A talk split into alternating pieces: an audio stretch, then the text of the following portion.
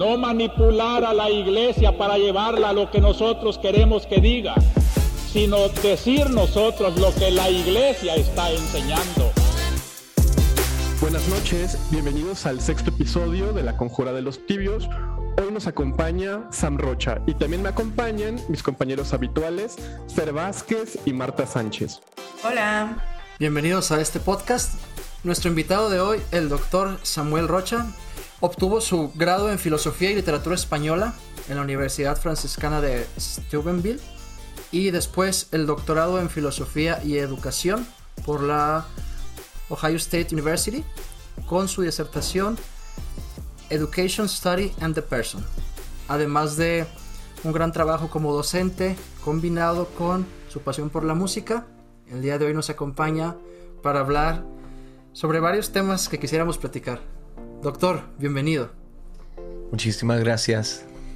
La verdad es que teníamos inquietud de invitarlo ya hace mucho tiempo, porque bueno, como nuestro podcast es precisamente para hablar de temas que necesitan matiz dentro del cristianismo, que no son tanto una postura extrema o que necesitan ser sujetos de una distinción muy profunda, pues hoy quisiéramos que que nos acompañara para platicar de varios temas. Y quisiera partir con uno que vi que sucedió hace unos días. Como somos también a veces e interactuamos en Twitter, vi que hace unos días una persona entraba en polémica con usted porque él se animó a decir algo, mencionar un concepto que decía la herejía de la teología de la liberación. Sí. y vi que, bueno, se puso muy interesante ahí, ahí el, el compartir, vamos a decirlo así, ¿no? Este. Y bueno, usted le pedía como que argumentos, ¿no? Y fíjese, es algo que, es un tema que la verdad no sé por qué, pero muchas veces ha sido recurrente en nuestros diálogos. Este, este tema, ¿no? Yo creo que sobre todo porque estamos muy influenciados con la parte social, ¿no? Latinoamericana, esta parte tan, tan centrada en el sentir del pueblo, tan centrada en nuestra experiencia de fe concreta latinoamericana, que, bueno, tanto Miguel como Marta y yo muchas veces hemos sido así también a veces acusados de, ser teólogos de la liberación. Ajá, herejes, por, por hablar de, algunos de esos temas. ¿Cómo es que, cómo es que podemos enfrentar a veces este prejuicio, no? Bueno, primero que nada tendríamos que hablar de qué es la teología de liberación, pero también cómo enfrentar este prejuicio, incluso a hablar de ello, porque pareciera como incluso un tabú, ¿no? Bueno, creo que es una pregunta, la pregunta así sola, ¿qué es la teología de la, liberación? Es una, es una pregunta que creo que tiene dos respuestas que se pueden hacer y a veces yo creo que los que hablan de la teología de liberación tienen una idea o la otra en mente, pero no muchas veces creo que es, eh, es menos común en que tengan las dos. Eh, el primer sentido en que creo que uno puede hablar sobre la teología de la, liberación es en su sentido eclesial y en su sentido episcopal. Eh, muchos saben, ojalá que ya sepan, de Medellín y de Puebla. Si uno no sabe de Medellín en el, en el 68 y de Puebla en el 79, uno no sabe nada y nada más se debe ir a, las redes y leer un poco. Pero lo que a veces los que ya sepan de los documentos de esas conferencias en el 68 en Medellín, en Colombia, y claro, eh, eh, en el 79 en Puebla, en México, es que en el 55, yo creo, fue el primer congreso de CELAM eh, en Brasil. Creo que fue en Buenos Aires, no, no, no sé. Este, en Sao Paulo. Sao Paulo, Sao Paulo, sí, eso, eso, eso es. Y esa conferencia, claro que cuando hablan del 68, lo ven y, es apropiado de verlo como una cosa que pasó después del Vaticano II, ¿no? Y entonces en ese espíritu del Vaticano II podemos hablar y pensar de Medellín, pero antes del Vaticano II, en los 50, fue el primer congreso y vemos que esa conferencia y esa voz latinoamericana eh, es la voz, yo creo que muchos ya saben desde Europa del Novo Teología, de la nueva teología de Europa que tuvo mucha influencia al Vaticano II. También a la misma vez había esa voz latinoamericana que si vas hasta el 1899, yo creo que fue el año en que por primera vez en Roma, eh, el Vaticano por primera vez estaba hablando sobre cómo vamos a tener unas conferencias que están en las Américas propias, ¿no? Y claro que esta situación de la iglesia en las Américas es una situación colonial. O sea, la, iglesia católica llegó eh, a, a, las Américas por el colonialismo ibérico, ¿no? Entonces, a lo largo de esa etapa de independencia, de revolución de, ese siglo, a finales ya vemos al Vaticano tratando de pensar de las Américas no como una situación colonial, pero también una situación pastoral.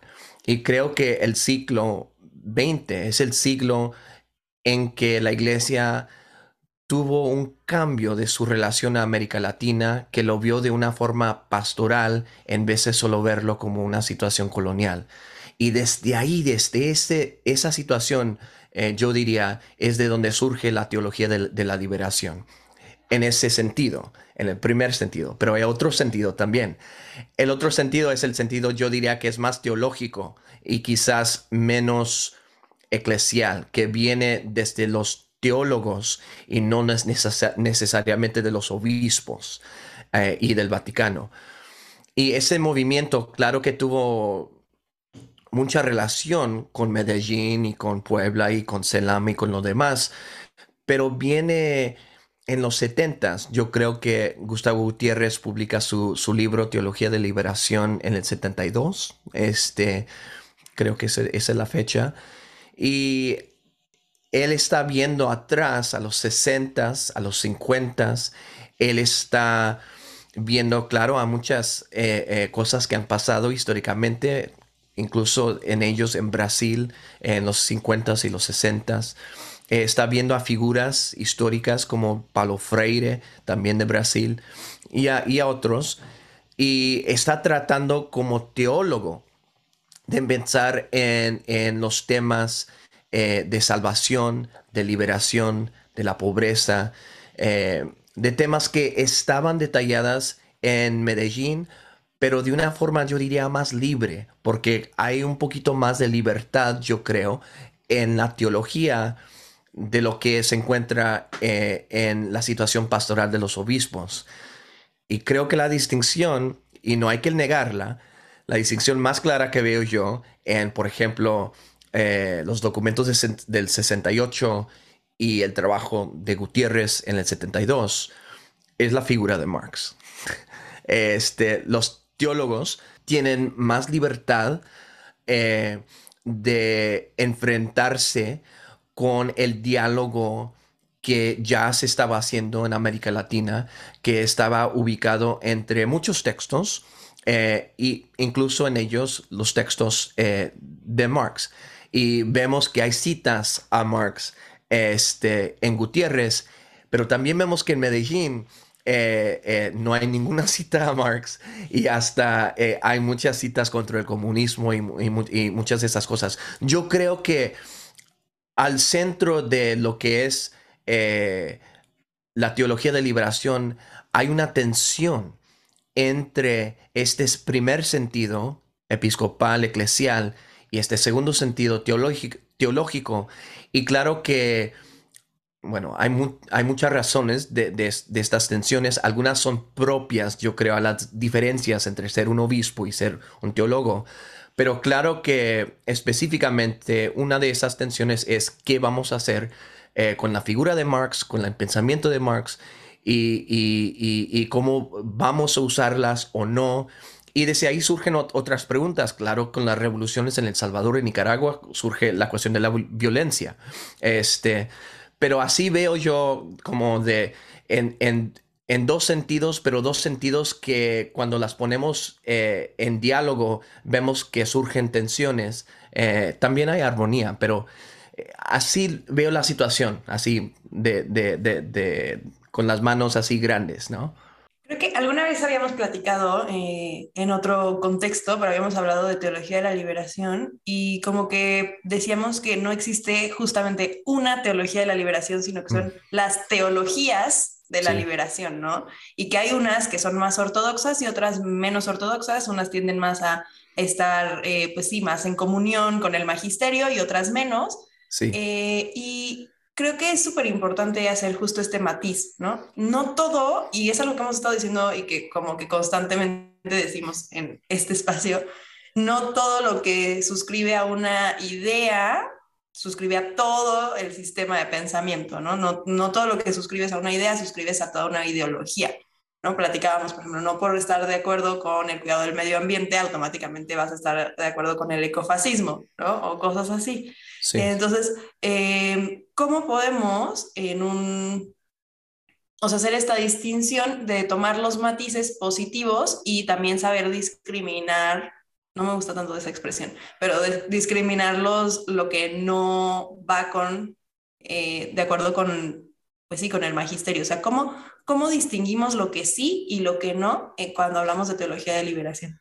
Pues yo, yo diría que, que estoy completamente de acuerdo que hay teologías de liberación. Claro que traté de hacer como dos versiones, pero también hay diferentes magisterios. Y yo estoy hablando en su sentido canónico, ¿no? O sea, eh, el magisterio local eh, no es necesariamente el magisterio universal de Roma. Si nos vamos a las edades medias, vemos que en París, en, la Francia, eh, donde estaba ubicado a Tomás de Aquino, todo el mundo sabe de, Tomás de Aquino, es de, Aquino, este, eh, Aristóteles, el filósofo griego, eh, bajo de algunos de los magisterios ahí locales, estaba bajo censura. O sea, no se podía leer a Aristóteles.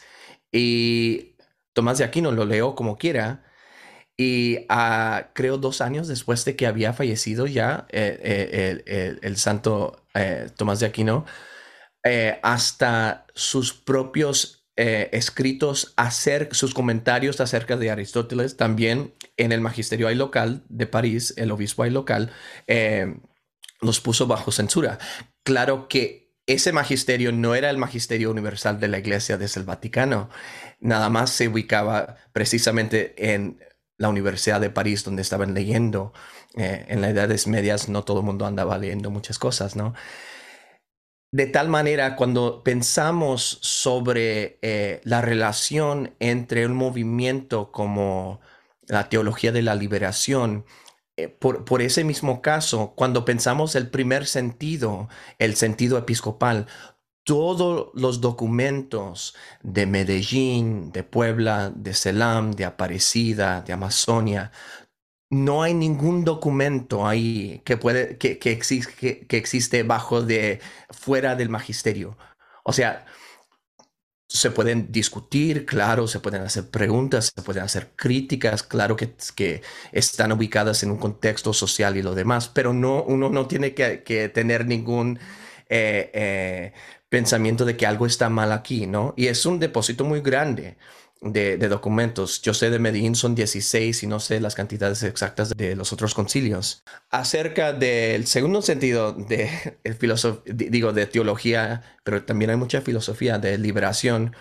Bueno, claro que Enrique Dussel es una persona con, un, eh, con una relación muy diferente a la Iglesia Católica que Gustavo Gutiérrez. Eh, Gustavo Gutiérrez es un dominicano que trabaja en, dentro de la iglesia, eh, es sacerdote, lo demás. Este, Dussel es muy diferente. Eh, creo que cuando estamos leyendo tenemos que hacer estas como estas distinciones, tenemos que discriminar.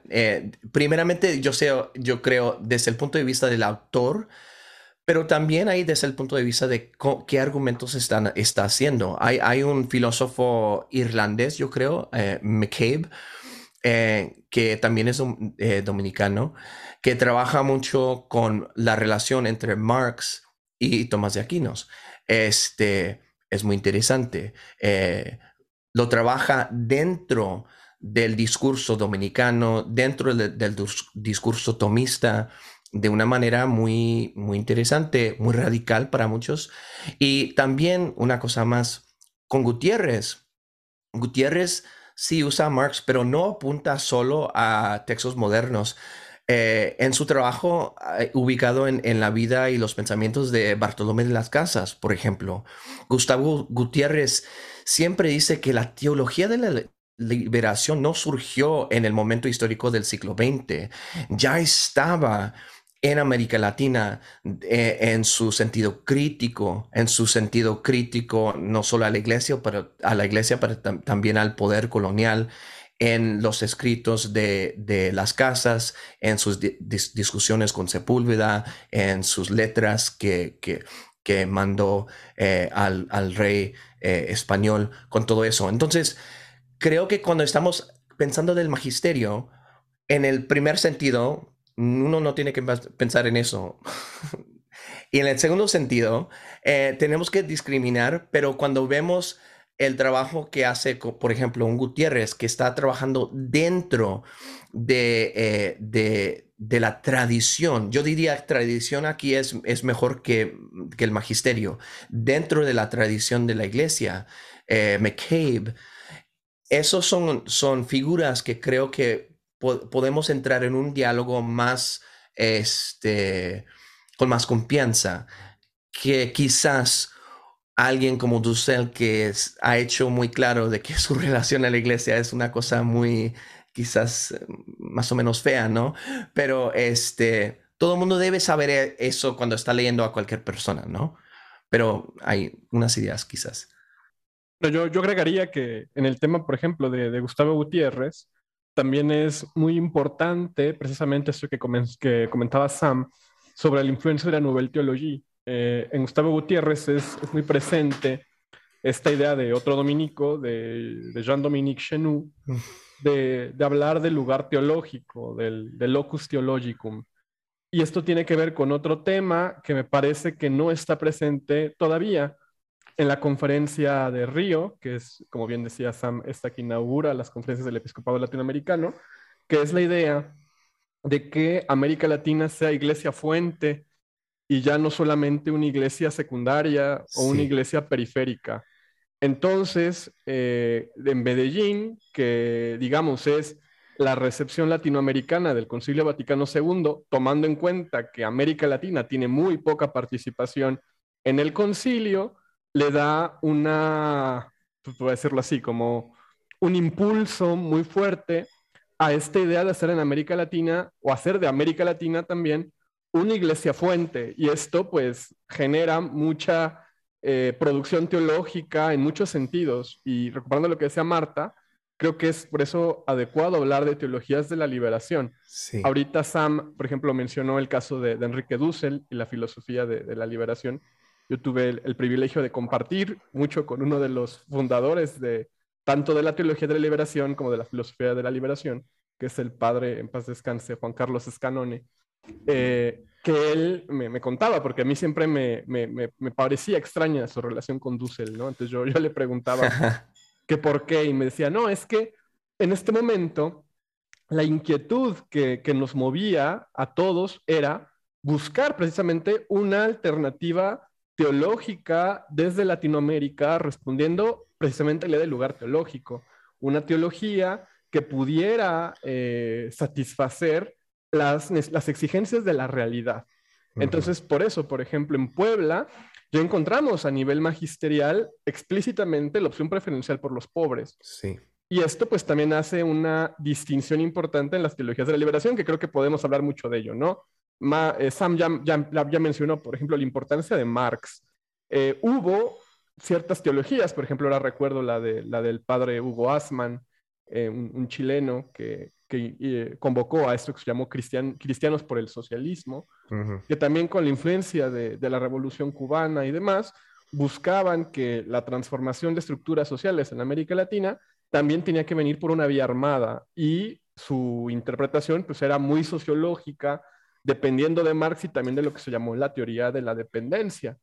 Y también pues hubo otras teologías que también se suelen eh, catalogar dentro de las teologías de la liberación, como la hoy tan en boga teología del pueblo, que precisamente nace eh, en, Argentina a partir de la recepción que tiene en, Argentina el Concilio Vaticano II, en particular la Gaudium et Spes y la Lumen Gentium, y el documento de, Medellín. Este documento en, Argentina, que hace la conferencia episcopal, es lo que se conoce como documento de San Miguel, donde participan eh, Lucho Llera, Rafael Tello, Juan Carlos Escanone, Jorge Mario Bergoglio, etcétera, etcétera, y que desde ahí lanzan una hipótesis de una, eh, digamos, teología eh, situada en América Latina con categorías que ya no dependan necesariamente de esta interpretación sociológica de la historia, que me parece que es quizás, voy a decirlo así, el pecado eh, que escandaliza, y a, mi, a, mi, manera de verlo de manera muy acertada,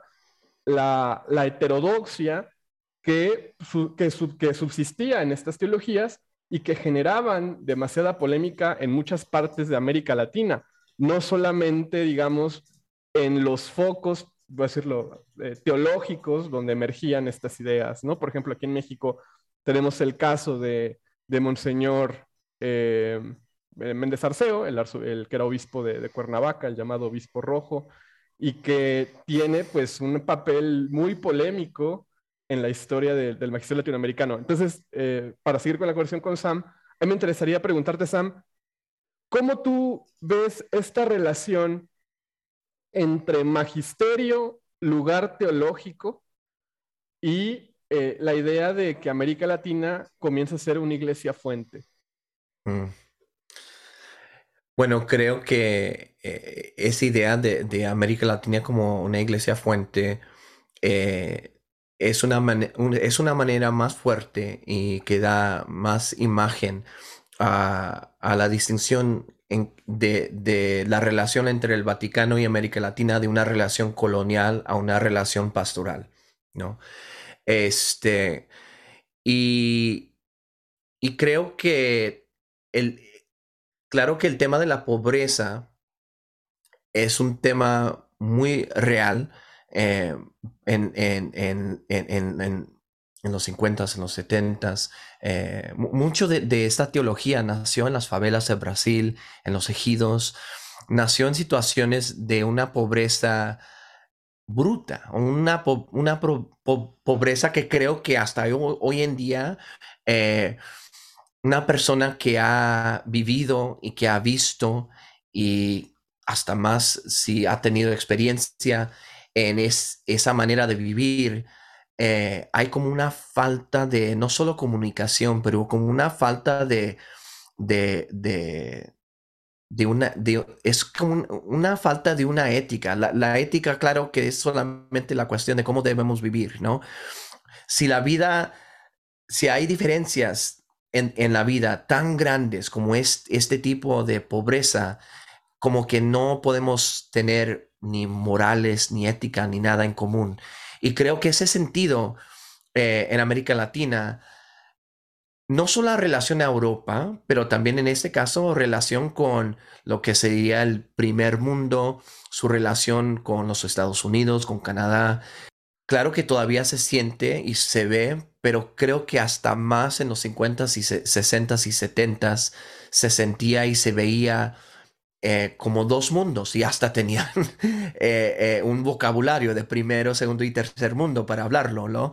Y creo que, que una iglesia que quiere hablar de Dios de, de, de, primera clase, no de segunda clase, ni tampoco de tercera clase, que quiere hablar de las necesidades del pueblo de Dios eh, con igualdad ante las clases y los mundos primeros, segundos y terceros. O sea, este sentido, y claro que por, ese, por esa razón yo, yo tengo mucho, yo puedo entender por qué el análisis de clase de Marx fue una cosa muy eh, interesante para los que vivían en una en, una sociedad completamente basada en clases, ¿no? Eh, clasificada completamente de a tiro.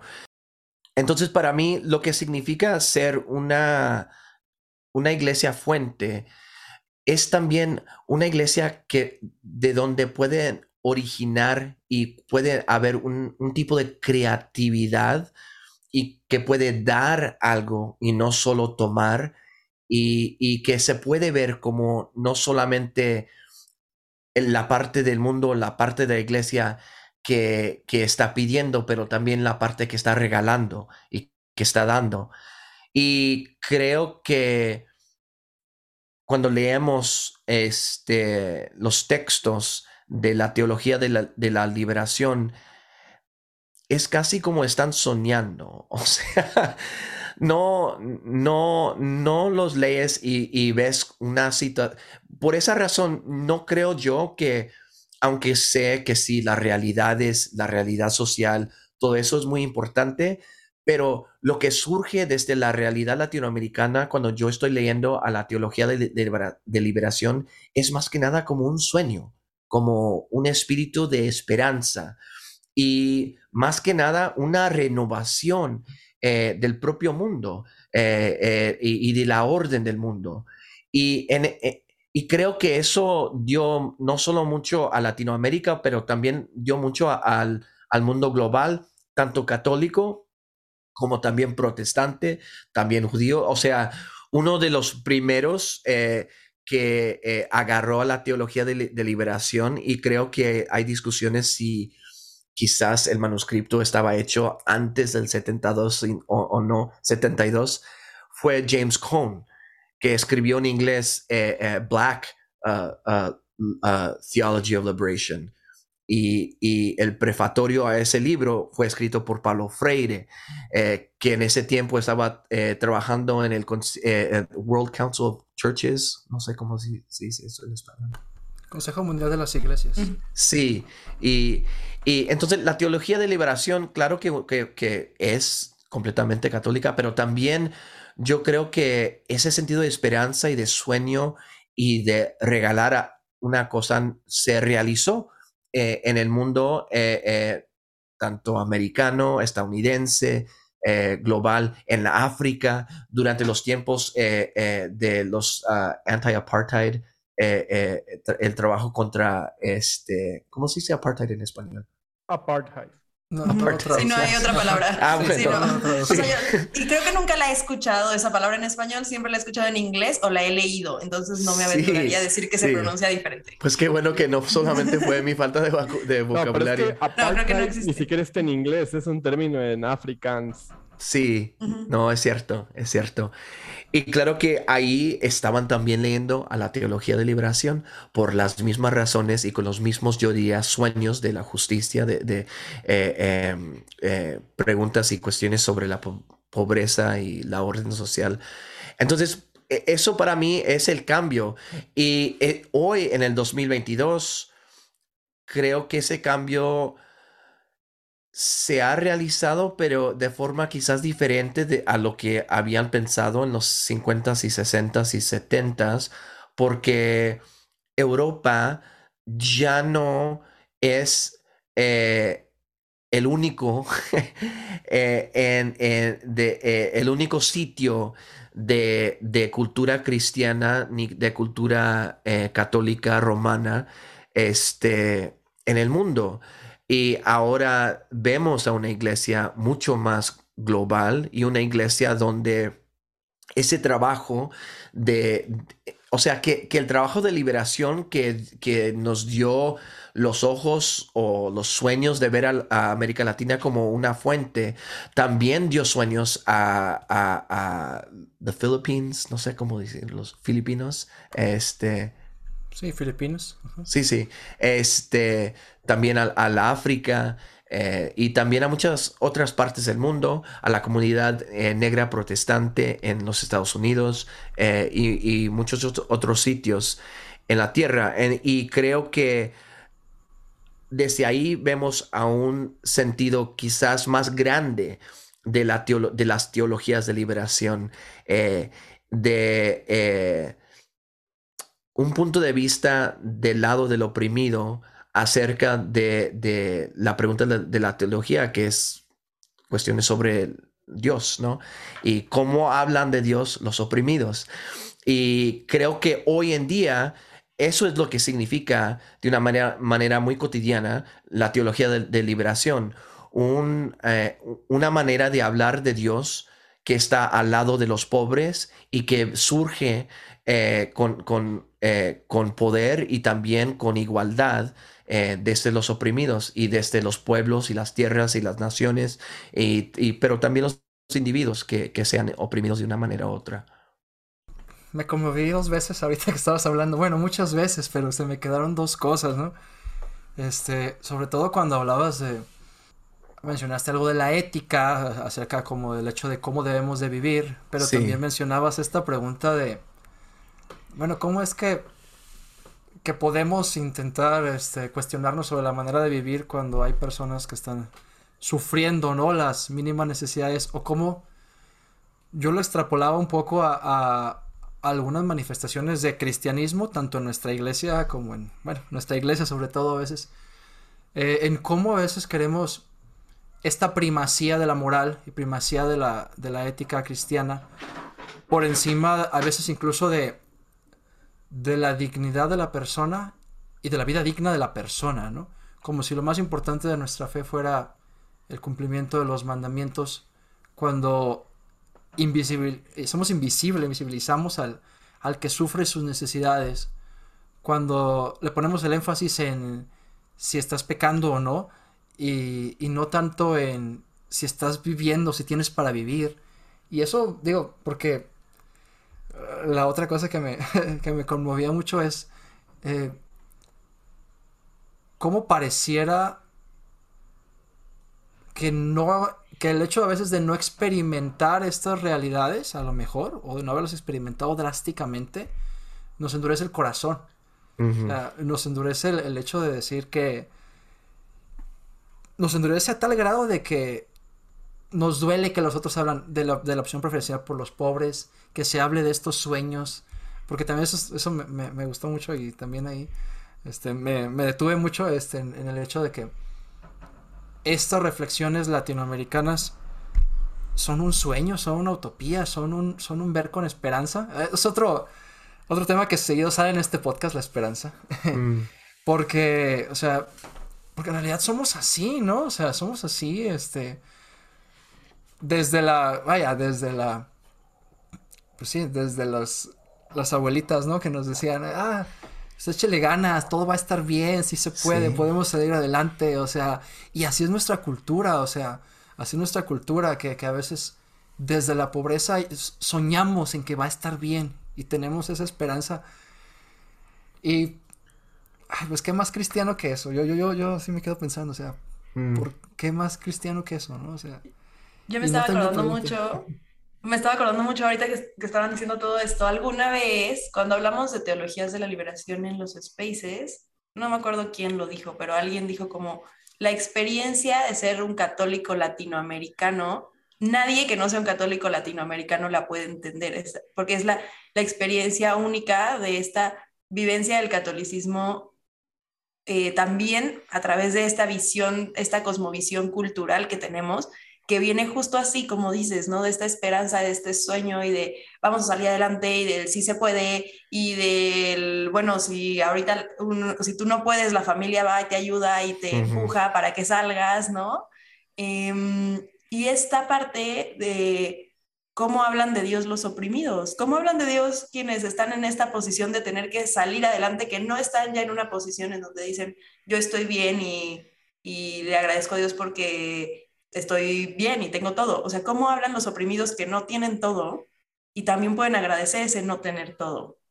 Creo que se me hace una experiencia muy particular de lo, que, de lo que es ser un católico latinoamericano y un católico, a ver, o sea, un católico latinoamericano también puede tener muchas subexperiencias, ¿no? No es lo mismo, pues, lo que podemos vivir nosotros desde, como dicen, desde el privilegio, ¿no? Este, que otras personas que no están en este privilegio y personas que a lo mejor tienen todavía mayor privilegio, ¿no? O sea, ¿cómo te relacionas con este, cómo te relacionas con la esperanza teologal, cómo te relacionas con la fe, cómo te relacionas con el evangelio, dependiendo de el esquema en el que te mueves también. Mm. Experimentas diferente.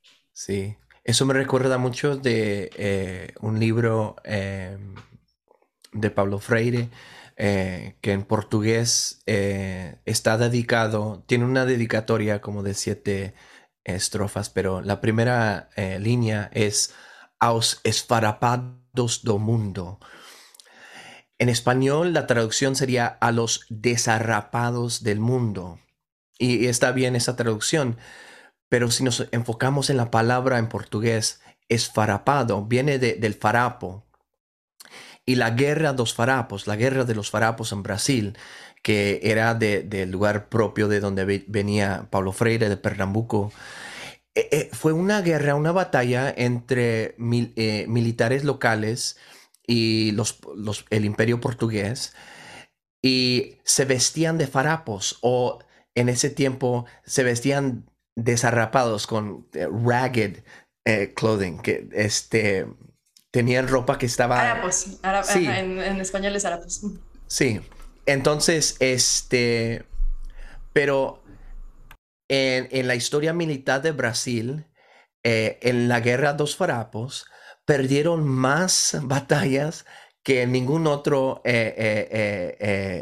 en, todo eh, el, eh, en, toda la historia de, de, Brasil. Entonces eran perdidores, perdían siempre, pero siempre querían andar luchando y siempre seguían luchando. Y este, este sentido de, Freire, aos fará, esfarapados do mundo, del mundo, era una imagen de todos los que en el mundo están batallando y perdiendo, pero que siguen batallando y que siguen luchando eh, hasta la igualdad. E, esa imagen para mí es la imagen de la comunidad, no solamente de la teología de liberación, pero del pueblo de Dios. ¿no? de la iglesia propia. Y creo que para mí lo que más me ha impactado, bueno, son dos cosas en, la teología de liberación. Primeramente, este sentido de salvación cualitativa de, de Gutiérrez, que habla de una salvación que no se ubica en el individuo, pero, una salvación casi como cultural o, social. Un sentido de que no nos salvamos nosotros solos, nos salvamos como pueblo, ¿no? Y creo que esa idea de la salvación cualitativa mata al individualismo. O sea, es, es una cosa muy fuerte ante, eh, eh, yo creo, hasta los sentidos de izquierda que hablan de, un individualismo, de, los derechos humanos y cosas así. Ese sentido de salvación casi comunal, social, eh, para mí es, es, un, es, una herramienta muy, muy fuerte. Pero secundariamente es que yo creo que la visión eclesial de la eclesiología, así se dice ecclesiology, sí, eh, su visión eclesial de qué es la iglesia, qué es el pueblo, y, se responde así, el pueblo, ¿no? El pueblo, el pueblo, el pueblo, que, la iglesia es el pueblo de Dios. Y, creo que la iglesia como el pueblo e, es, es también un sueño, pero también una realidad una realidad muy concreta. Y, y, ese pueblo es el pueblo de los esfarrapados, ¿no? Ese pueblo, ese pueblo de los que están luchando y batallando. Y cuando yo veo, a, cuando yo leo a los evangelios, cuando yo leo a, la iglesia en sus primeros siglos, así leo a la iglesia como esa comunidad de, personas luchando, batallando, perdiendo, siempre perdiendo. Y creo que el triunfalismo católico es, e, e, es una idea eh, tóxico para el cristiano. Y una de las cosas que eh, eh, la teología de, liberación lucha en contra es este sentido triunfalístico del catolicismo. Y en vez de esa imagen de triunfo, eh, vemos esa imagen de, en inglés sería de losers, ¿no? De, personas que, que, no ganan, que lo pierden todo, pero en, este, en poder perder y seguir luchando, ganan a, su salvación, ¿no? Esa idea para mí es sumamente cristiana, pero también una parte de, de, de la teología de liberación que surgió no solamente desde la tradición grande de la iglesia, pero también desde la propia tierra de Latinoamérica, de los propios pueblos, de los propios pobres y, de esta propia iglesia que nació en esta tragedia del colonialismo, en este, esta tragedia del mestizaje, del afrolatino, del indígena. De, estas tragedias eh, éticas, eh, morales, históricas, eh, pero también donde se, ubica el pueblo de Dios, donde vemos a Guadalupe, donde, donde encontramos a Juan Diego. Muchos no saben que Juan Diego nació antes de que llegó Columbus. Él ya tenía como unos 50 años casi, yo creo, cuando se le apareció a la Virgen. Este, pero era un indígena precolombiano que se encontró a su madre, la Virgen Morena, eh, eh, con su propia piel, con su propia cara, con su propia imagen, eh, con, con, ese, con esos símbolos desde su cultura azteca, de, su pensamiento náhuatl, ¿no?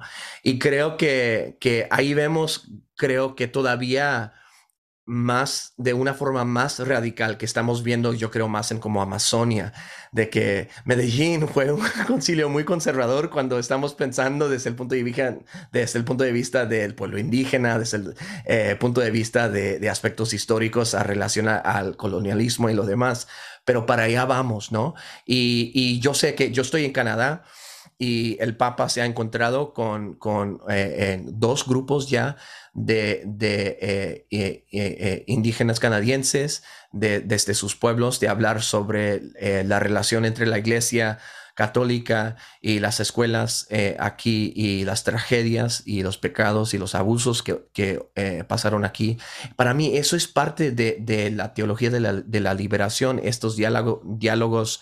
Y claro que el diálogo con un papa latinoamericano con sus eh, colegas eh, también americanos, americanos del norte de Canadá, y encontrarse en Roma, en el Vaticano, o sea, no, eh, ahí podemos ver el sueño de Medellín, del sueño de, de, Buenos Aires, de esos sueños realizándose hoy en día, pero tenemos que continuar, ¿no?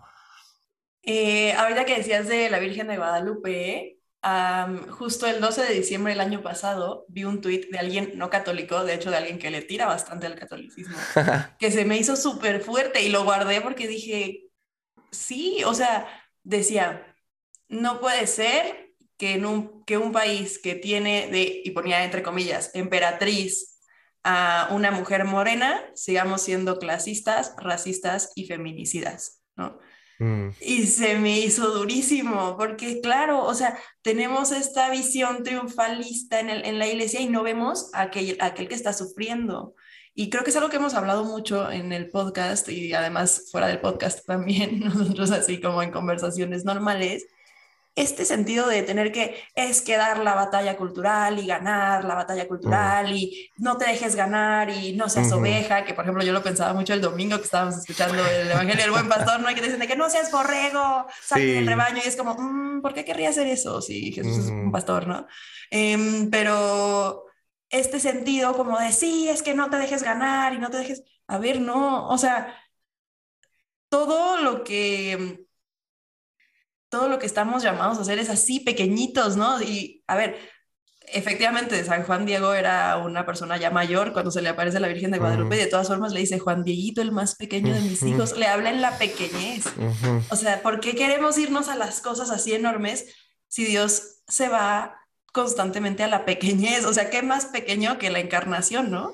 Sí, he hablado muchas veces tengo un episodio en mi podcast con Vanessa Zuleta Goldberg en que hablamos sobre este tema.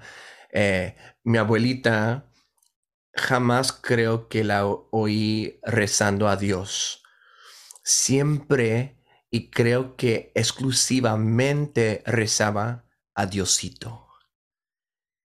Y, es, y ese sentido diminutivo de Dios, pensamos de Dios como el más grande, como, y, claro que es bien pensarlo, pero fíjate que San Agustín, al empezar sus confesiones, él eh, se encuentra con, con, esta pregunta de que Dios lo máximo, creo que la, primera palabra en latín en, Agustín los es magnus, magnus es domine, ¿no? Grande eres. Eh, pero desde lo grande que es Dios, Agustín se pregunta, pero ¿cómo es que en el Evangelio dice que estás aquí dentro, que no es nada grande, que es una cosa, es, mi corazón está pequeño a comparación de lo grande que eres, eh, de las estrellas del mundo del mar. Y, creo que, que es, eh, esta distinción entre lo grande y lo pequeño eh, nos, nos trae a precisamente la encarnación eh, y no solamente el tamaño de Dios, pero también eh, la realidad de que el tamaño de Dios no se tiene que, no se abusa, no se, no cambia, no pierde nada en hacerse pequeño, en hacerse diminutivo, ¿no? Y creo que, que, eso es una cosa muy importante para el que no se sienta muy grande y para el que se sienta quizás de tercera clase o de tercer mundo o de que, bueno, esta iglesia nació por allá, ¿no? Eh, por ejemplo, en el, en el África, en Etiopía, claro que la iglesia ha estado ahí desde el primer ciclo. en, en, en, eh, Pablo estaba en, en, la Grecia, estaban en, en, en Corinto y, en, las islas, en esas islas, estaba claro, este, también en Italia y en Roma, y, pero la iglesia aquí en las Américas es una iglesia muy joven. Es, una iglesia que, no ha cumplido eh, mil años. Es una iglesia que nació desde una tragedia histórica en muchas maneras. Eh, pero que Dios se pueda eh, revelar y que pueda ofrecerse en, en, este sitio con esta juventud y con, esta falta quizás a comparación a, otras tierras y a otros lugares, eh, es, un milagro muy bonito, ¿no? Ahora que, que Sam mencionaba esto de, lo pequeño, recordaba la, el cántico de Zacarías, ¿no? El, el cuando dice, y a ti niño te llamarán profeta del Altísimo porque irás delante del Señor a preparar sus caminos. Y, reflexionaba cómo esta figura del diosito que, que llama a los pobres de espíritu, a los sencillos, el mismo que entra a Jerusalén montado en un burro y que solamente reconocen los niños, precisamente en esta experiencia de la iglesia latinoamericana nos marca una pauta eh, de reflexión teológica que creo que es muy importante que precisamente, además de trascender el triunfalismo eh, católico, nos lleva a reflexionar sobre lo inadvertido que nos puede pasar el Evangelio y la santidad. A mí me encanta el Papa Francisco en Evangelii Gaudium, cuando habla de los santos anónimos que de pronto irrumpen eh, y, que, y que permanecen anónimos, son nuestros ejemplos de santidad. O sea, ahora Sam hablaba, por ejemplo, de, de su abuela, ¿no? ¿Y cuántos de nosotros no hemos tenido como maestras de teología a estas mujeres anónimas y pequeñas, que son las que verdaderamente transmiten la fe, más que estas teologías académicas o estas pretensiones magnificentes de evangelización, que a veces son proyectos muy ambiciosos, pero que su impacto evangelizador es pequeño comparado con este evangelio de los pequeños que se transmite de una manera con natural y con una gracia espléndida. No, sí, estoy de acuerdo. Creo que hay quizás tenemos que tener una tercer, un tercer sentido de teología de liberación. Tenemos a los, este, el, sentido grande, ¿no? De, de, los concilios, de los obispos, eh, de los papas, eh, eh, tres papas diferentes que eh, eh, mandaron a, los concilios de, los 50, de los 60 y de, los 70. Y este, en el, secundariamente, claro, la voz del teólogo, que muchas veces es también sacerdote, pero puede ser también laico. Pero creo que la tercera voz es una voz muy importante que quizás no se ha realizado por completo, pero es la voz laica y la voz eh, normal, la voz cotidiana. Fíjate que creo que hasta podemos ver diferentes versiones de voces en los papas. Por ejemplo, tengo aquí el libro de, de Francisco. Let Us Dream, que es solamente una entrevista, ¿no? Es como cuando andan los aviones, nada más hablando, es, es así, o sea, no tiene mucho, mucha autoridad en, un sentido canónico ni en un sentido eclesial. Pero fíjate que como creo que de muchas maneras prefiero a la voz de Francisco cuando está hablando así ligeramente en entrevista, que quizás también me gustan sus, letras y Fratelli Tutti me gustó mucho y Laudato Si, también la letra que, dijiste de Evangelii Gaudium. Este, pero creo que también la iglesia misma puede realizar también su voz eh, normal, ligero, pequeño. Y, pero todavía creo que ahorita estamos viviendo en este tiempo de, de la sinolidad. Ah, ¿Cómo se dice en español esa palabra? Sinodality. Sinodalidad. Sinodalidad. sí. Este, y creo que este momento es un momento en, en que la iglesia quiere empezar quizás o continuar empezando a oír eh, esa tercera voz, eh, la, voz laica, la voz pequeña, la voz ordinaria, eh, quizás la voz invisible, la voz de esos santos que, y, claro que es un proyecto casi imposible porque los que sinceramente no pueden hablar quizás son los que no pueden hablar, los que no tienen ningún acceso a, la iglesia. Yo cuando estaba en el colegio eh, fui a Honduras eh, con una misión donde viajamos todo un día eh, en los montes ahí a un pueblo donde venían a, dar misa cada tres meses porque bueno era un pueblo muy difícil a encontrarse y,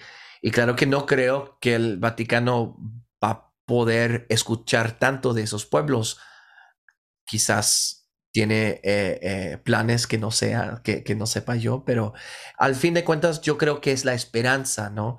De que la iglesia pueda escuchar y también hablar en la voz chiquita, esa voz pequeña de, las personas ordinarias. Y creo que también una cosa que está surgiendo desde, desde Francisco es también empezar a escuchar a las voces que no sean católicas, ¿no? En este libro, pero también en Fratellitud y en muchos otros lugares está citando mucho a personas que no sean ni, ni, eh, católicos ni quizás en, muchas veces cristianos. Y creo que eso es también una cosa muy difícil que a veces le da... Muchas personas tienen un temor ante lo que llaman la teología de la liberación solamente porque está en un diálogo que escandaliza porque es un, un, diálogo secular, que es un diálogo académico, eh, donde no hay paredes, ¿no? Creo que es importante también, quizás esa es, esa es la cuarta voz, pero ya llevo cuatro voces, ¿no? ya son muchas. Las que sean necesarias, no te preocupes. no, y sobre todo eso, ¿no? Este, el miedo de dialogar con la cultura, tal vez, ¿no? O sea, el, y y a lo mejor en ciertos sentidos está fundado porque rompe nuestra, nuestra comodidad o nuestra zona de confort, ¿no? las altas especulaciones teológicas y magisteriales, pero tocar la cultura, al final de cuentas, implica un conocimiento distinto, una sensibilidad distinta y una apertura, ¿no? A, cosas que son a lo mejor completamente ajenas o nuevas. Y además como a cosas que implican también un cierto experimentar esa cultura, ¿no? O sea, por ejemplo, ahorita, hace rato mencionaste ya, ya en dos, ocasiones, este, tanto cuando hablábamos de, de cómo la teología de liberación influyó en las iglesias eh, cristianas protestantes y, y, mencionaste también el tema de el tema de la raza, el tema del racismo, ¿no? Este, sí, sí, sí. Este, por ejemplo, es, es otro tema que también este, nos da el prejuicio de hablar, ¿no? Eh, y, quisiera tomarlo también para, para hacer otra pregunta, si, si podemos hablar también un poquito de esto tal vez, mm. este, sobre cómo muchas veces eh, en general o la iglesia en, en, algunos, en algunos aspectos de su, de su diálogo, este, nos da miedo tratar estos temas que a lo mejor son considerados eh, también con cierto prejuicio, te comentaba al inicio, comentabas al inicio que, pareciera como son temas de, de progresismo, de izquierda, de hablar de raza, hablar de racismo, hablar de discriminación, hablar de homofobia, hablar de, o sea, estos temas, eh, medio ambiente, o sea, que mucha gente los, los etiqueta como de, en, ese sentido, ¿no? Con esas etiquetas peyorativas. Sí, Feminismo, o sea, o sea, género, todas estas cosas, sí, sí, sí, o sea, ya mencionamos aquí, mencionamos varias veces el, esta crítica al poder, ¿no? Este, o, sea, esos temas que son tachados así. Este, veía el otro día que comentabas, no sé si también como entre broma y serio, que sobre tu dominio de Left Cat, ¿no? Algo así. Sí, sí, lo compré, sí, sí, sí, sí. o sea, que eh, comentabas que compraste un dominio Left Cat. 28 dólares, sí. Sí, sí, entonces esperamos este tema de el catolicismo de izquierda o la, el catolicismo frente a los temas de izquierda o una izquierda católica. Sí. ¿Cómo abordarlo? ¿Qué retos nos implica? Este, ¿Qué ideas traes? Así, a lo mejor así dejo el tema sobre la mesa. No, sí, bueno, eh, eh, es, es, un tema que creo que es mucho más fácil eh, comunicar y discutir en español y en, y en, una, y en un contexto latinoamericano de lo que es en un contexto estadounidense en inglés. Porque left and right en inglés, em, leftism es como, tiene, tiene sentido, pero rightism no tiene ningún sentido. En español, el izquierdismo y el derechismo son como un par en que uno sabe lo que es ser de derecha, lo que es ser de izquierda, lo que es el izquierdismo, lo que sería el derechismo. Uno sabe de lo que es un Pinochet, uno, sabe de lo que es un Castro, ¿no?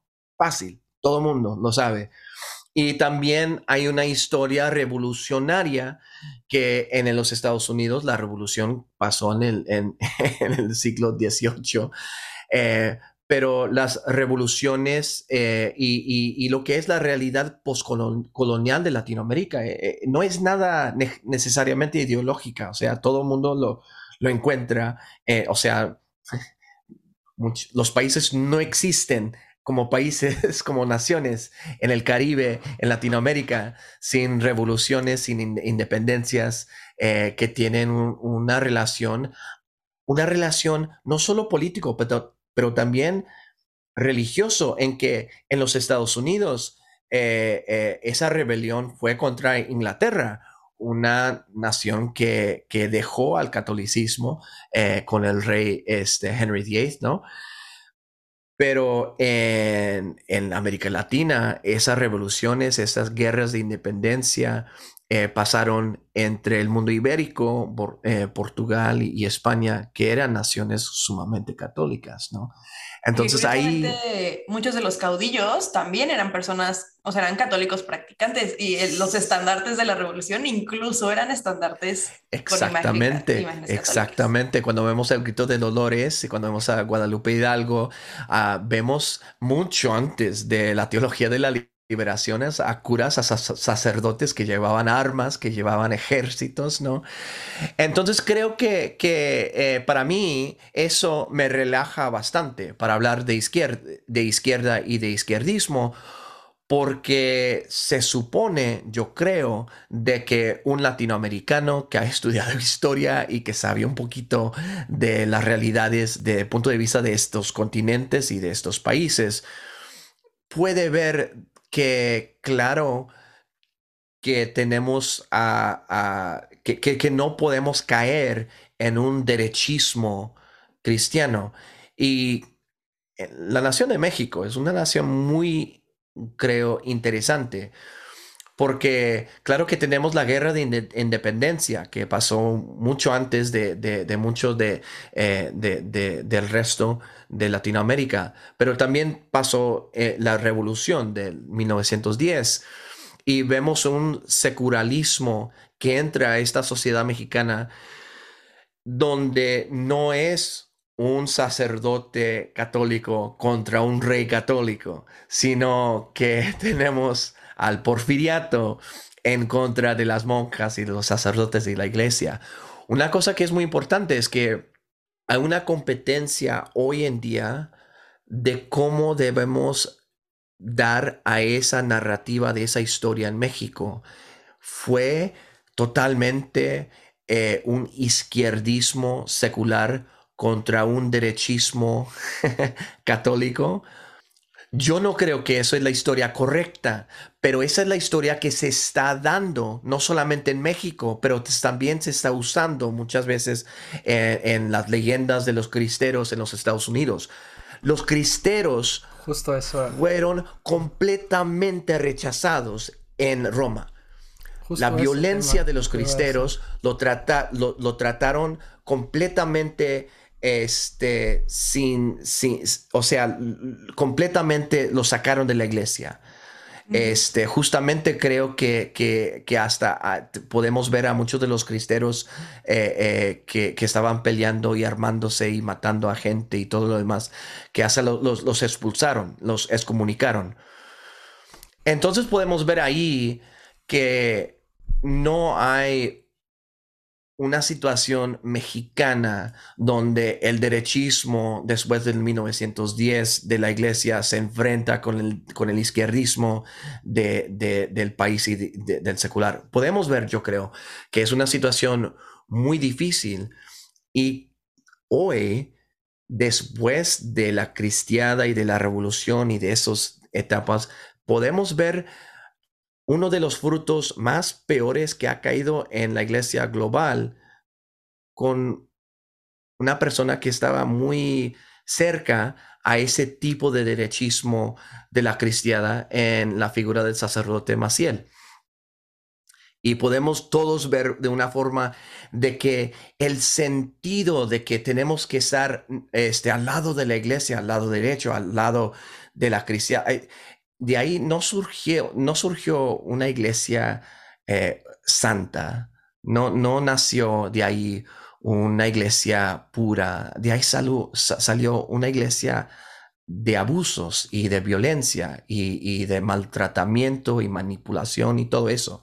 Entonces creo que la situación, y claro que hay eh, incluso otros grupos que podemos ver en Chile, podemos ver en Colombia, también lo podemos ver en Brasil, pero hay otra historia en Latinoamérica de grupos como de Acción Católica, por ejemplo, en Brasil, que fueron una parte muy grande de la fundación del Partido Laboral, del Partido de, los Trabajadores en Brasil, que se levantaron eh, por, por la alfabetización en Brasil uno no podía votar si no, si no podía pasar un examen de alfabetización.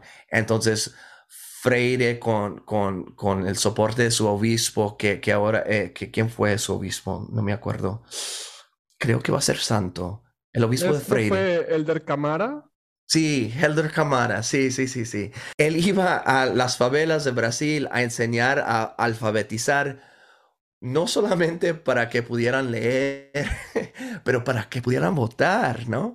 Y en ese caso, claro que el, el coup de, Brasil fue precisamente por esa, ese levantamiento eh, por, a través de la alfabetización, pero ese movimiento se basó mucho en el, trabajo eh, contra los nazis de personas como Emmanuel Mounier, el fundador de, de Esprit en la Francia, eh, de muchos otros de Europa que se consideraban socialistas o socialistas democráticos. Democratic Socialists o Social Democrats. Eh, habían algunos debates, por ejemplo, entre eh, Mounier y Maritain, que tenían unas ideas un poquito diferentes acerca de lo que era el socialismo o la democracia. Pero en América Latina estaban leyendo a, a y a Mounier, estaban viendo las revoluciones, estaban reaccionando no solamente de derecha, pero también de izquierda ante la secularización de izquierda. Entonces, yo creo que en Latinoamérica hay como derecha, derecha, izquierda, izquierda, por lo menos. Hay cuatro, no dos. Y claro que uno tiene que clarificar de que el izquierdismo que yo pienso es eh, un proyecto político para el católico es el izquierdismo católico, es el izquierdismo de Romero, es el izquierdismo de Freire, sería ese tipo de izquierdismo, eh, no sería eh, el izquierdismo de, Benito Juárez, ni tampoco de Porfirio Díaz, ni de Plutarco Calles. Este, y claro que los enfrentamientos entre esos tipos de izquierdismos, eh, bueno, hay, hay, mucho que, discutir ahí y la izquierda no es, nada, no, no es una cosa fija ni, ni, ni, todos están de acuerdo ahí. Este, a una figura que, que creo que es también muy interesante de Cuernavaca, eh, creo que estaba bajo el obispo que mencionaste antes, eh, el obispo rojo, que era la figura de Iván Illich. Iván, Iván era un sacerdote, un cura, que trabajó en Cuernavaca en, lo que se llama el CIDO, que el Centro Intercultural de Documentación. Y él ahí enseñaba, eh, bueno, español a, norteamericanos de, Canadá y de Canadá y, de, los Estados Unidos. Eh, pero también enseñaba cultura y también enseñaba teología e historia también. Y él era muy interesante porque él no se veía ni se reconocía como un izquierdista, no se veía como marxista, no se veía como parte de la teología de la liberación, pero por su parte tenía una relación muy crítica a los obispos de, las, de Canadá y de los Estados Unidos y trabajaba de muchas veces en contra eh, de ellos. Él tiene un, eh, un ensayo que se encuentra en las redes, se llama To Hell with Good Intentions. Eh, la traducción que vi en español no está muy buena, pero eh, To Hell with Good Intentions es, un ensayo de, una charla que dio a unos misioneros en que les dijo, váyanse para atrás, no, vengan, aquí a, México. La ironía es que él tampoco era mexicano por, su nacimiento, o sea, él era europeo de Austria e Italia. Pero él es para mí un tipo de izquierdismo que ni se ve como izquierda, pero claro que estaba en diálogo con Freire y con muchos otros que veían a los cambios en Latinoamérica, eh, las revoluciones, sí, pero también yo, yo diría los movimientos populares. Todo el mundo quiere hablar de la violencia de, las revoluciones y claro que eso se tiene que hablar, pero no tanto andan hablando de, de la educación popular, tampoco andan hablando tanto sobre los movimientos eh, eh, populares de, de, comida, de alfabetización. O sea, la iglesia estaba completamente, tenía las manos en todo eso y creo que sería un fracaso total en América Latina más bien, de, de dejarse ir a un derechismo que ha fracasado en estos días, especialmente en México, pero también en, otros casos. No queremos ser, yo creo, la iglesia ni de Pinochet, tampoco de, de Maciel.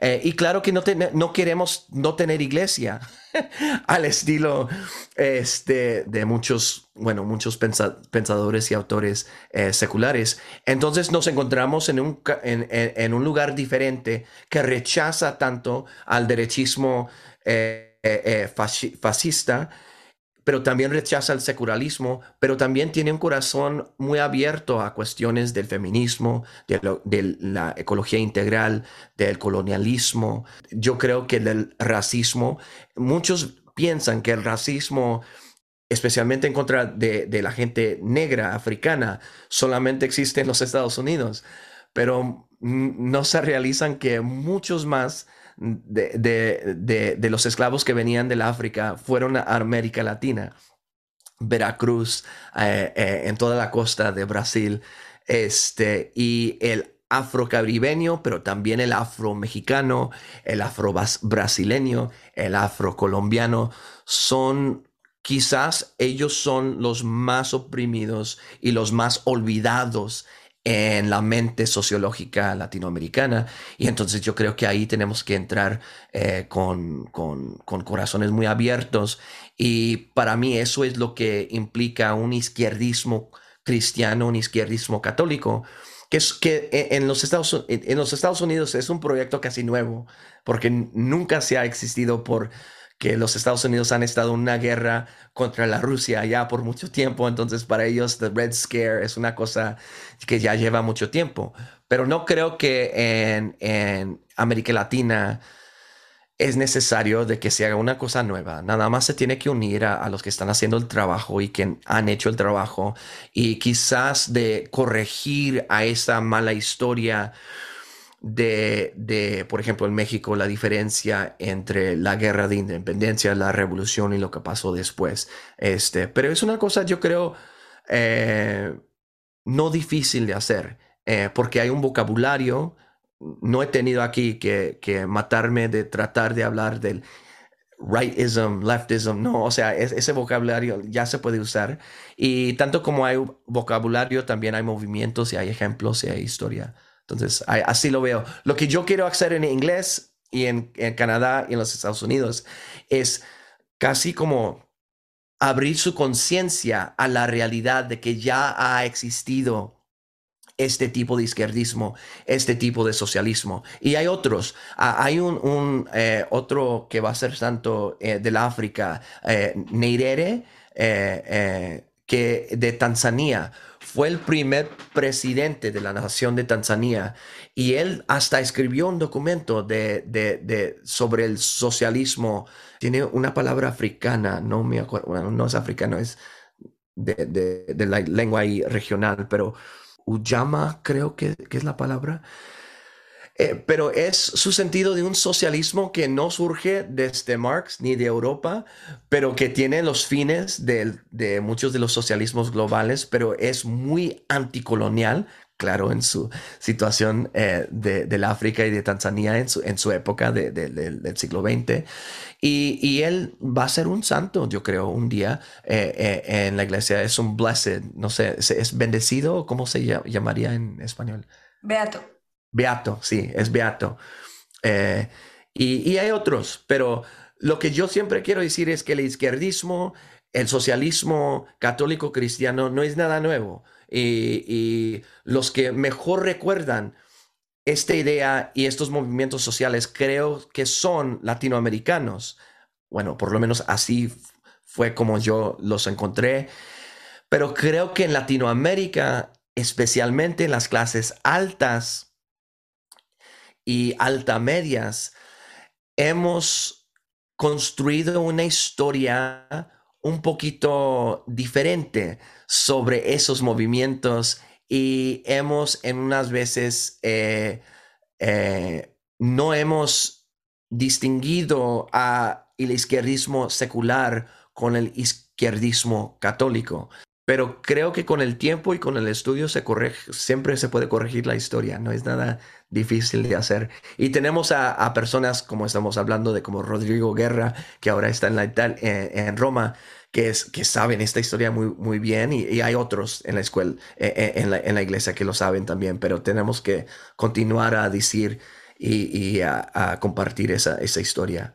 Para ir cerrando, Sam, a mí me gustaría preguntarte o sea, como, como hispano en Estados Unidos, en Canadá, tú, digamos, ¿cómo has visto el abordaje de estos temas eh, tan polémicos en, en, estas realidades, eh, pues digamos, biculturales, donde a, a veces el discurso teológico es complicado, ¿no? Y donde creo que también hay mucha confusión, sobre todo entre mexicoamericanos. No sé cómo lo veas. Uf, bueno, eh, mi biografía es una cosa muy difícil de, eh, o, sea, hasta yo no, cuando yo me veo en el, espejo, no tengo un sentido muy claro de quién soy culturalmente. Eh, nací en, en Bronzeville, al lado de Matamoros, México. Mi familia paterna, Rocha Vela, eh, son, bueno, mi abuelo supo que era eh, eh, estadounidense cuando el ejército llegó para a su rancho, rancho La Reforma, para llevar a él y a sus este, hermanos a la guerra de la Segunda Guerra Mundial. Y claro que no, no hablaba ni una palabra de inglés, entonces lo mandaron después, después al rancho de nuevo. No cruzó la frontera, la frontera lo Jamás, cruzó él. exactamente, la frontera los cruzó. Igual a mi lado materno, son montaños. Ellos, sabemos un poquito más de dónde vienen, este, eh, son como seis generaciones, llegaron en, el siglo XVI eh, eh, de España y, fueron soldados en el Camino Real. Pero creo que en el siglo XVIII como que no, no querían andar en el camino real de, México a Nuevo México todo el tiempo, entonces se, quedaron en lo que hoy decimos Nuevo México y empezaron ahí en Cajilón, Nuevo México, a, a ser pastores de ovejas. Entonces, por un lado, tengo un rancho de, caballos y otro eh, pastores de ovejas. Los dos norte de la frontera eh, eh, mexicano-americana. Pero en, los dos casos, este, bueno, mis abuelos de los dos lados, su primer lengua, su lengua materna fue el español. Y en el caso de, mis abuelos paternos, nunca aprendieron a hablar inglés. Pero como estuve en una familia misionera, laica, nos fuimos a México. Eh, eh, viví en Reynosa, México, por eh, dos años, tres años. Fui a la primaria, a la escuela Ignacio Manuel Altamirano. Este, entonces también tuve una experiencia mexicana nacional, ¿no? Y claro que cuando yo vivía en México, todo el mundo me veía como un extranjero, porque no me veía gringo ni lo hablaba, pero tampoco era mexicano, no tenía el, porcentaje más alto en mi, en mi clase de, de, grados, pero no me dejaron ser el abanderado porque les parecía mal que un estadounidense anduviera con bandera. Entonces, he estado en soy un fronterizo, ¿sí? Y soy mestizo, soy fronterizo, soy mexicano, pero no soy mexicano, soy americano, pero también en mi vida sé muy bien de que para muchos americanos tampoco soy americano. Entonces, este es una cosa difícil y ahora vivo en Canadá como inmigrante. y eso también se me hace muy este, difícil, pero fíjate que creo que tiene mucho que ver con la segunda parte de, tu pregunta, que para mí no pertenecer a la cosa que eres es una experiencia más común. Eh, entonces, para mí, ser católico sería como una cosa, sería la cosa que tengo más, eh, la cosa que no ha cambiado, ¿no? He vivido en tres países, en muchos lugares, pero he tenido a la iglesia como una casa, ¿no? Pero dentro de esta casa, no, nunca me he sentido de que tengo que ser un católico de forma X ni de forma de una forma u otra porque he estado en muchas iglesias católicas y yo sé que por ejemplo la renovación cristiana de México fue muy diferente al cursillo de, de, los Estados Unidos, que fueron los dos muy diferentes a The Charismatic Renewal Movement eh, eh, en inglés. Y vi con mis propios ojos cuando esos encuentros entre la comunidad Palabra de Dios y la comunidad de Bread of Life en Akron, Ohio, tuvieron un encuentro y no se podían ni hablar ni compartían nada, pero y, y hasta su música como que no caía bien. Y yo estaba ahí entre los dos lados aprendiendo a cantar a la baré, pero también aprendiendo a cantar de, de, los cantos que, cantaban eh, eh, en inglés y a tocar al estilo más norteño con requintos y esto, y también al estilo de strumming muchas veces. O sea, he vivido entre mundos que son exactamente en papel, exactos, carismáticos, católicos, lo demás. Ah, y luego los protestantes que también eran, eran católicos, eh, que, también eran carismáticos, ¿no?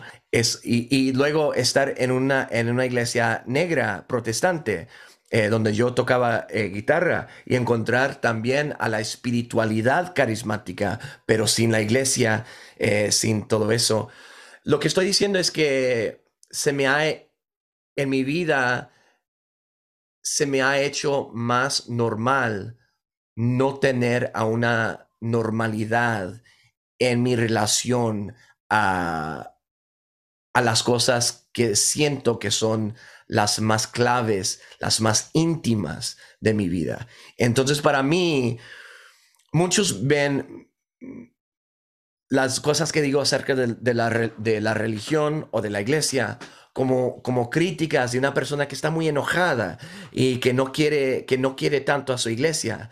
Pero para mí lo siento interiormente más que es que yo siempre he sido así con todas las cosas, con mi cultura, con mi música, o sea, no soy una persona que no he tenido quizás la oportunidad de pertenecer a un lugar o un pueblo de una manera muy fija o de muy estable.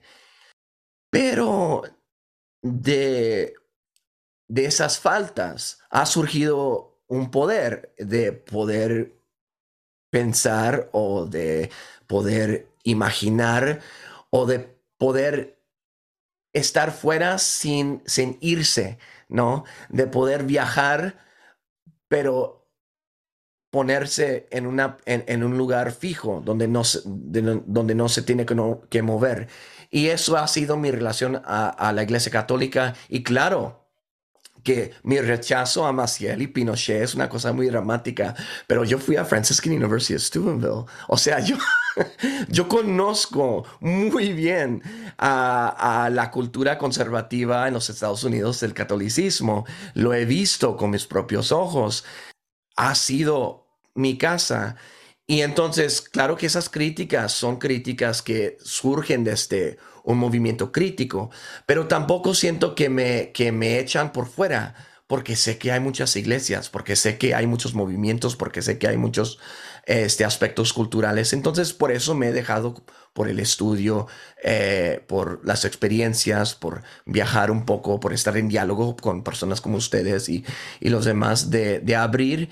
Y siento que esta apertura es una cosa, al fin de cuentas, con el favor de Dios, eh, que puede ser bueno y sano para una persona que vive en un mundo que creo que más y más nos está pidiendo o quizás nos está tomando nuestros y nuestras identidades fijos, ¿no? Y nuestras eh, pertenencias tan fijas y nos está, nos va a dejar atrás si no podemos estar en un diálogo muy amplio y muy abierto. Entonces, así es la forma en que yo entro a esas discusiones sobre el izquierdismo, el socialismo, el catolicismo. Es parecido quizás a lo que es ser un mexicano americano viviendo en Canadá. O sea, es una cosa un poquito difícil y, y claro que no me deja hacer muchas cosas. Ustedes lo todo mundo que está escuchando este podcast puede escuchar, porque yo también me escucho, que no ocupo el español como lo podía ocupar, como en un tiempo lo podía hablar, pero ahora jamás lo hablo, entonces, ¿qué voy a hacer? Pero aquí ando tratando, así. entonces sí te baja algunas cosas, pero también te da otras, ¿no? Y creo que muchos de los que no quieren entrar en un diálogo sobre estas ideas es que no quieren dejar ir algunas cosas, que no, quizás por no andar hablando español, no vas a hablar un español muy bueno. Pero tampoco te va a quitar tu identidad hispana mexicana, o sea, no, no, no me veo o no me escucho y digo, ay, no, no soy, eh, eh, no soy Samarrocha, ¿no? soy lo que soy. Este, hay un poema de, un poeta eh, puertorriqueño, Juan Antonio Cortejer, ¿lo conocen? dice, este, no tengo madre ni padre, ni a, la escuela mando hijos. hombre no soy, pero tengo, tengo nombre y apellido. Ese tipo de sentido quizás es el sentido que siento por mi formación, por mi experiencia, por los detalles de mi vida, pero esos también aparecen, yo creo, en el sentido de, que llevo en, mi catolicismo público, en el carácter de, lo que hago. Bueno, hasta andar como músico, académico, católico, ¿qué es todo eso? Bueno, para mí el qué es todo eso es lo que soy. Entonces aquí ando. Creo que es muy el, el, espíritu de la conjura de los tibios, este de no somos de uno ni del otro, somos politically homeless y en muchos sentidos, ¿no? O sea, creo que lo dices y creo que todos nos podemos identificar, a lo mejor no tanto con la parte de la doble nacionalidad, ¿no? Y de esta identidad doble, pero... Quizás triple, un día. Ajá. Sí, sí, pero creo que sí es, es, muy el espíritu de la conjura de los tibios y creo que también es lo que varias de las personas de nuestra, nuestra audiencia nos han dicho, ¿no? Como ah, qué bien. que no se sienten como que se pueden identificar con una sola postura ideológica o con una sola porque dicen, no, es que, o sea, estoy de acuerdo con esto, pero también con, pero también con este otro tema y, y quiero verlo desde todas las perspectivas, ¿no? Y, este, y poder justo generar este diálogo que luego nos dicen despectivamente que estamos, que somos tiendipuentes, ¿no? Y pues sí, mm. pero pues es generar este, estos espacios de diálogo y de apertura a ideas y a identidades diferentes. No, qué bueno, qué padre. La verdad es que sí, justo lo que decía Marta, este, yo creo que todos nos estábamos sonriendo ahorita que compartías un poco tu, eh, tu manera de ser, porque en realidad sí, no, sí, nos identificamos mucho en ese sentido. Sé que también lo que, los que nos escuchan. Eh, a lo mejor para ir cerrando un poco, este, porque la verdad es que la plática está muy interesante y pudiéramos seguirle, pero quisiéramos, quisiéramos ir cerrando. Este, justo lo que decía Marta ahorita, este, uno de los, eh, de los temas que a veces nos critican a los que nos, nos gusta no ser tan radicales, sino matizar los temas, es de tender puentes, ¿no? Mm. Este, me gustaría, eh, a lo mejor que desde tu perspectiva y ya ahondando un poco en lo que nos has dicho, ¿cómo tender puentes con estas realidades tan distintas de las que hemos hablado hoy, que, hemos hablado de muchas cosas hoy? este, ¿Cómo enfrentarse a tender puentes con realidades que son distintas, que me interpelan, que me cuestionan, que son difíciles de abordar. ¿Cómo poder hacerlo? A lo mejor sin miedo, este, y también a veces pues sabiendo distinguir lo que me aporta lo que no. ¿Qué consejo le darías a alguien para tender esos puentes? Bueno, la, metáfora del, del, puente siempre creo que es una metáfora muy rica, pero tampoco una metáfora muy específica. Claro que cuando uno tiene un ejército que quiere atacar a otro lugar, tienes que tender puentes, ¿no? para llevar eh, a tu ejército, para llegar. Entonces, creo que un puente tiene que llegar con un, una especie de, de eh, confianza, ¿no? Que un, o sea, creo que antes de que estamos, que, que, que queremos construir puentes, tenemos que construir eh, un, tipo de, de, confianza, un tipo de, un lugar donde, donde se puede construir un puente con, eh, específicamente para poder abordar eh, ideas y para compartir. yo creo que la metáfora que, que, prefiero es la metáfora de la mesa, ¿no? Y claro que es una metáfora, una metáfora muy religiosa, una del altar. Nos encontramos en la misa, enfrente de una mesa.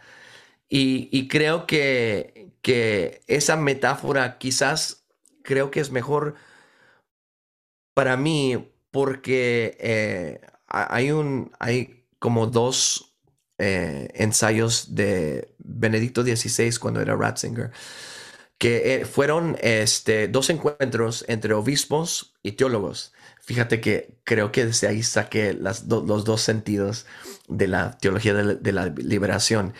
Y en los dos encuentros, Ratzinger, el cardinal, eh, tenía que eh, responder a la pregunta que si los teólogos tenían que hacer caso a los obispos y si los obispos deberían hacer caso a los teólogos.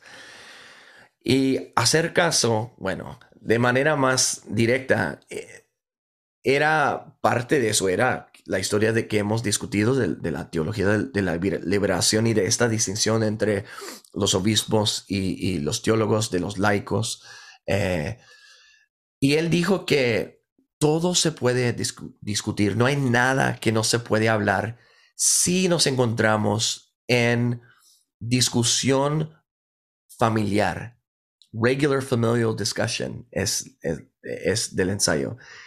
Y creo que, que esa relación familiar en que nos podemos encontrar en una mesa donde podemos discutir, este es el tipo de encuentro que prefiero a, la metáfora del puente, porque en la mesa o sea, no hay nada más que hacer en sentarse en una mesa que, que no, que, que, comer, que compartir, de jugar un juego, algo así. Pero no tiene como, el puente es una cosa donde vas marchando, vas viajando, te lleva. Eh, eh, es un encuentro muy, eh, muy técnico, yo creo, para mí. Para mí, el encuentro en la mesa es un encuentro más personal, más familiar. Y creo que cuando vemos a la iglesia, hay muchos que dicen, yo no me siento en esa mesa. No me, no me siento en esa mesa. Y hay otros que están diciendo, bueno, quizás no estamos de acuerdo, pero aquí estoy sentado y no me voy a ir. Pero siéntate y vamos a discutirlo, ¿no? Y creo que, que el llamado de, de, de, una iglesia de hoy, la, la, llamada de Francisco, es que todos se deben sentar y se deben sentir de que se pueden sentar y se pueden encontrar sentados. Pero hay un grupo que están diciendo que jamás se van a sentar en esa mesa si esa persona o esa persona eh, o esa ideología o ese libro o, eh, está sentado en esa mesa eh, pero fíjate que sentarse con una persona no implica obedecerla, ni tampoco implica hacer, o sea, estar de acuerdo con, con él o con ella, es solamente sentarse. Entonces, para mí, es una cosa muy fácil. Uno se debe sentar con cualquier persona que, es, que lo invita, ¿no? E, es como una ética de hospitalidad, ¿no? De si te invitan, te sientas y, y ahí ves lo que, lo que se puede hacer y, Quizás al sentarte realizas que hay menos en común de lo que pensabas anteriormente.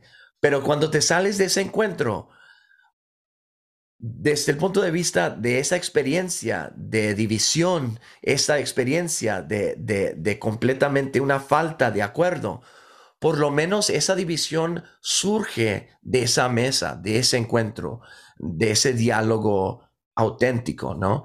Y para mí ese, esa metáfora, pero también es lo que como católicos hacemos. Cuando llegamos a la misa, fíjate que, y, esto lo estoy diciendo desde el sentido histórico, cuando Fidel Castro fue a misa y se encontró frente a la mesa, él lo encontró con un bautizado, como todos nosotros, igual a Pinochet. El Juan Pablo II le dio comunión a Pinochet, ¿no? Este, cuando, cuando llegamos como católicos frente a la mesa de Dios, frente a la mesa, o sea, teológicamente, litúrgicamente, estamos en, en una igualdad radical donde a todos se nos ofrece al cuerpo de, Cristo, a, la palabra de Dios y todo eso. Entonces, para un católico todavía más, creo que este, vivir la misa en nuestra vida diaria y vivir lo que es este encuentro que, que es abierto y para todos los bautizados es una cosa eh, no solo como metáfora, no solo como cuento, eh, eh, pero como nos invita a vivir nuestra fe. Y si lo creemos, creo que lo tenemos que vivir cada vez que grabamos siempre me quedo como, o sea, al final siempre me quedo como que esto lo tengo que llevar a la oración. y así. Entonces, pues, este, otra vez, como en todos los episodios, creo que esto también lo tenemos que llevar a la oración y hacerlo vida, ¿no? Que no se quede aquí como en una discusión meramente intelectual y académica. ¿no? Sí, sí, sí. Pues mira, nosotros tenemos la tradición de que al final de cada episodio este, recomendamos algo, lo que sea. Puede ser una canción, un libro, una mm. encíclica, lo que tú quieras, pero una recomendación para los que nos están escuchando. Mm, qué interesante. Este, quizás dos. O crea, no, no he leído uh, y, y, creo y, y, lo, que, lo quiero leer a, a el Papa Francisco en eh, ¿qué, ¿qué, es el título? ¿Déjanos soñar o qué? Eh, soñemos juntos, creo. Soñemos juntos, sí, es más, más bonito. Pero lo que, yo lo quiero leer en español porque claro que cuando Francisco habla, nos habla en español, nos está hablando de su idioma propia, ¿no? Es una cosa muy bonita que me ha gustado mucho durante eh, esos tiempos. Me siento como se sentiría un polaco, ¿no? O, oír a, Juan Pablo II hablar, o un, a, un alemán, oír a, a Benedicto XVI hablarles en su idioma. Eh, eh, como paisano, como, como una persona que, que comparte ese aspecto, aunque sea argentino, no importa, ¿no? Y, creo que, que este libro, tanto en inglés, pero siento que sería todavía más eh, eh, eh, impactante en español, nos habla con esta voz chica de, un papa muy grande. Que, está en, todas las redes y en todo el mundo. Y creo que es una voz que, nos deja ir a la oración y no andar checando si es, o sea, por ejemplo, en Fratelli Tutti hay esta línea donde dice que eh, eh, capital punishment, ¿cómo se dice capital punishment? La pena de muerte. O la pena, que, la pena de muerte es eh, inadmisible, ¿no? Inadmissible. Y entonces todo el mundo sacaron sus cuadernos y ah, ahora sí, cuando podemos es esta estrofa con las que dijo Ratzinger o, Benedicto XVI y Juan Pablo II ya quedó fuera la pena de muerte. Ok, o sea, es que todos lo están viendo casi como en un deporte donde, donde van quién va eh, eh, ganando y perdiendo. Cuando leíamos a Francisco eh, en esta voz chica, como que no tenemos que andar buscando quién, va ganando y quién va perdiendo. Podemos llevarlo a la oración y también creo que podemos ver una concretización, eh, porque da muchos ejemplos y muchos de los ejemplos, no todos, pero muchos vienen de, América Latina. Hay, una, hay, un pasaje donde habla de un basurero. Y este, yo conozco mucho de los basureros porque, eh, bueno, viviendo en México, creo que todo el mundo sabe de lo que. Pero aquí en Canadá tuve que, dibujar un poco con las palabras lo que es un basurero, ¿no? Eh, y lo que hace y, cómo vive y de dónde viene y, y, todo eso. Entonces, yo diría, este, este libro eh, en, español es un libro que, que quizás todos podemos este, leer y yo también diría que es muy importante eh, leer y pensar eh, con la poesía latinoamericana.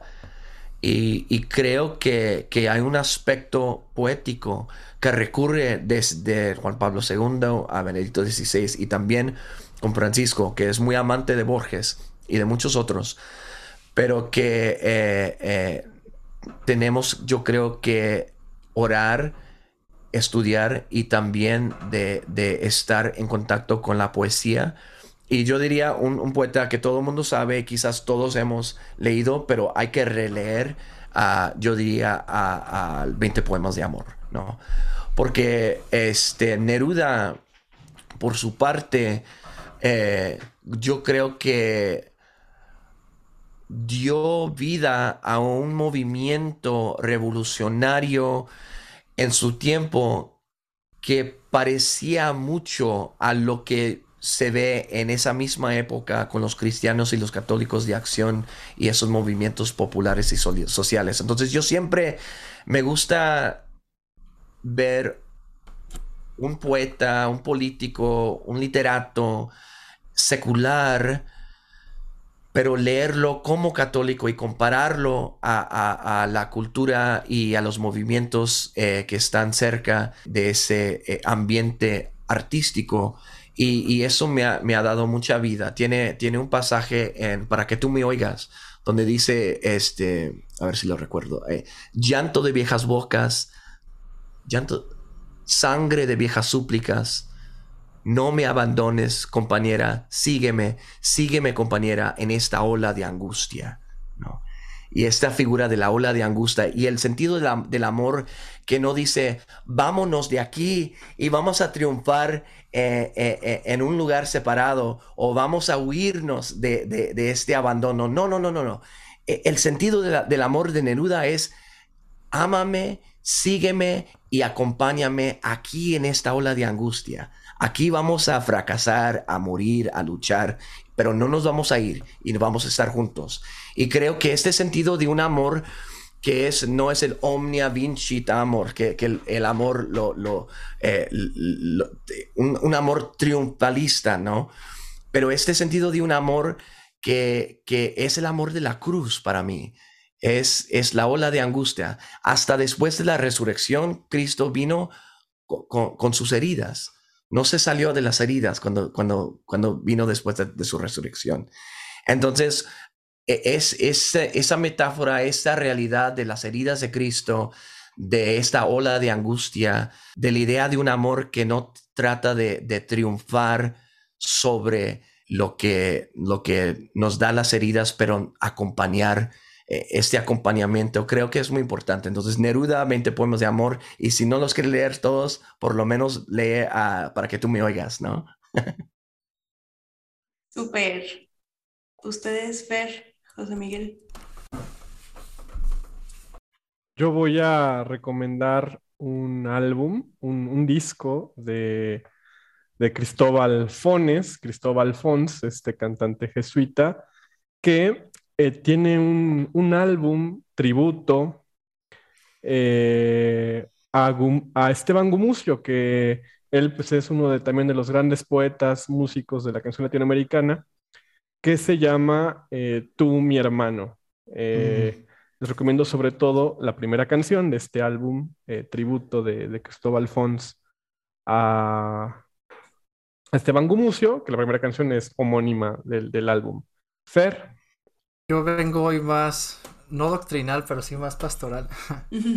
este, este documento del encuentro de la pastoral juvenil de Paraguay, eh, Civilización del Amor, Proyecto y mm. Misión, que acaba siendo el proyecto pastoral del CELAM, el, último.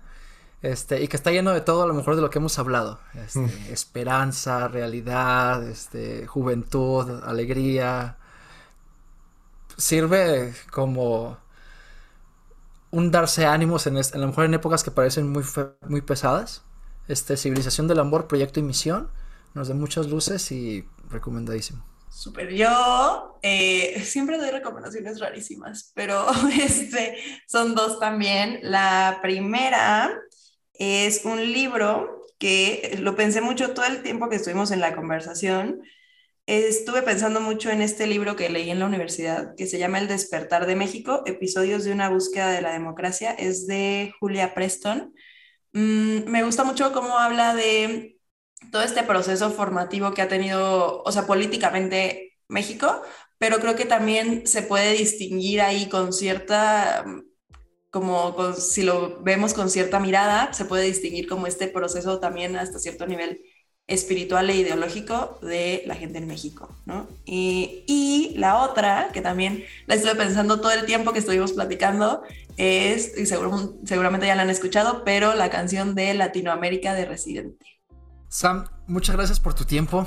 La verdad, este, fue una conversación que yo, nos encantó a los tres. Este, yo sé que a nuestros escuchas también les va a servir mucho. Este, muchísimas gracias por tu tiempo. Eh, si puedes compartirnos cómo te encuentran en redes sociales, este, para que chequen también tu trabajo, te sigan. En, Twitter estoy en uh, samrocha.com. Eh, Entonces es nada más samrocha y luego D-O-T-C-O-M. Y mi sitio de web es samrocha.com. Este, y ahí pueden encontrar este, bueno, tanto mi biografía como algunos libros, algunos discos y, otros proyectos también, también el podcast. Eh, y tengo también un Substack este, que se llama Dilexi Mundum. Eh, viene eh, y, ahí escribo como cada mes o a veces dos veces al mes. pero también pueden encontrar esos enlaces en Twitter, también en, en samroche.com. Bueno, pues de parte de los anfitriones de la Conjura de los Tibios, muchas gracias por habernos escuchado y nos vemos para el siguiente episodio. Fer Vázquez aquí, gracias. Gracias, buenas noches. Gracias, descansen. Muchas gracias.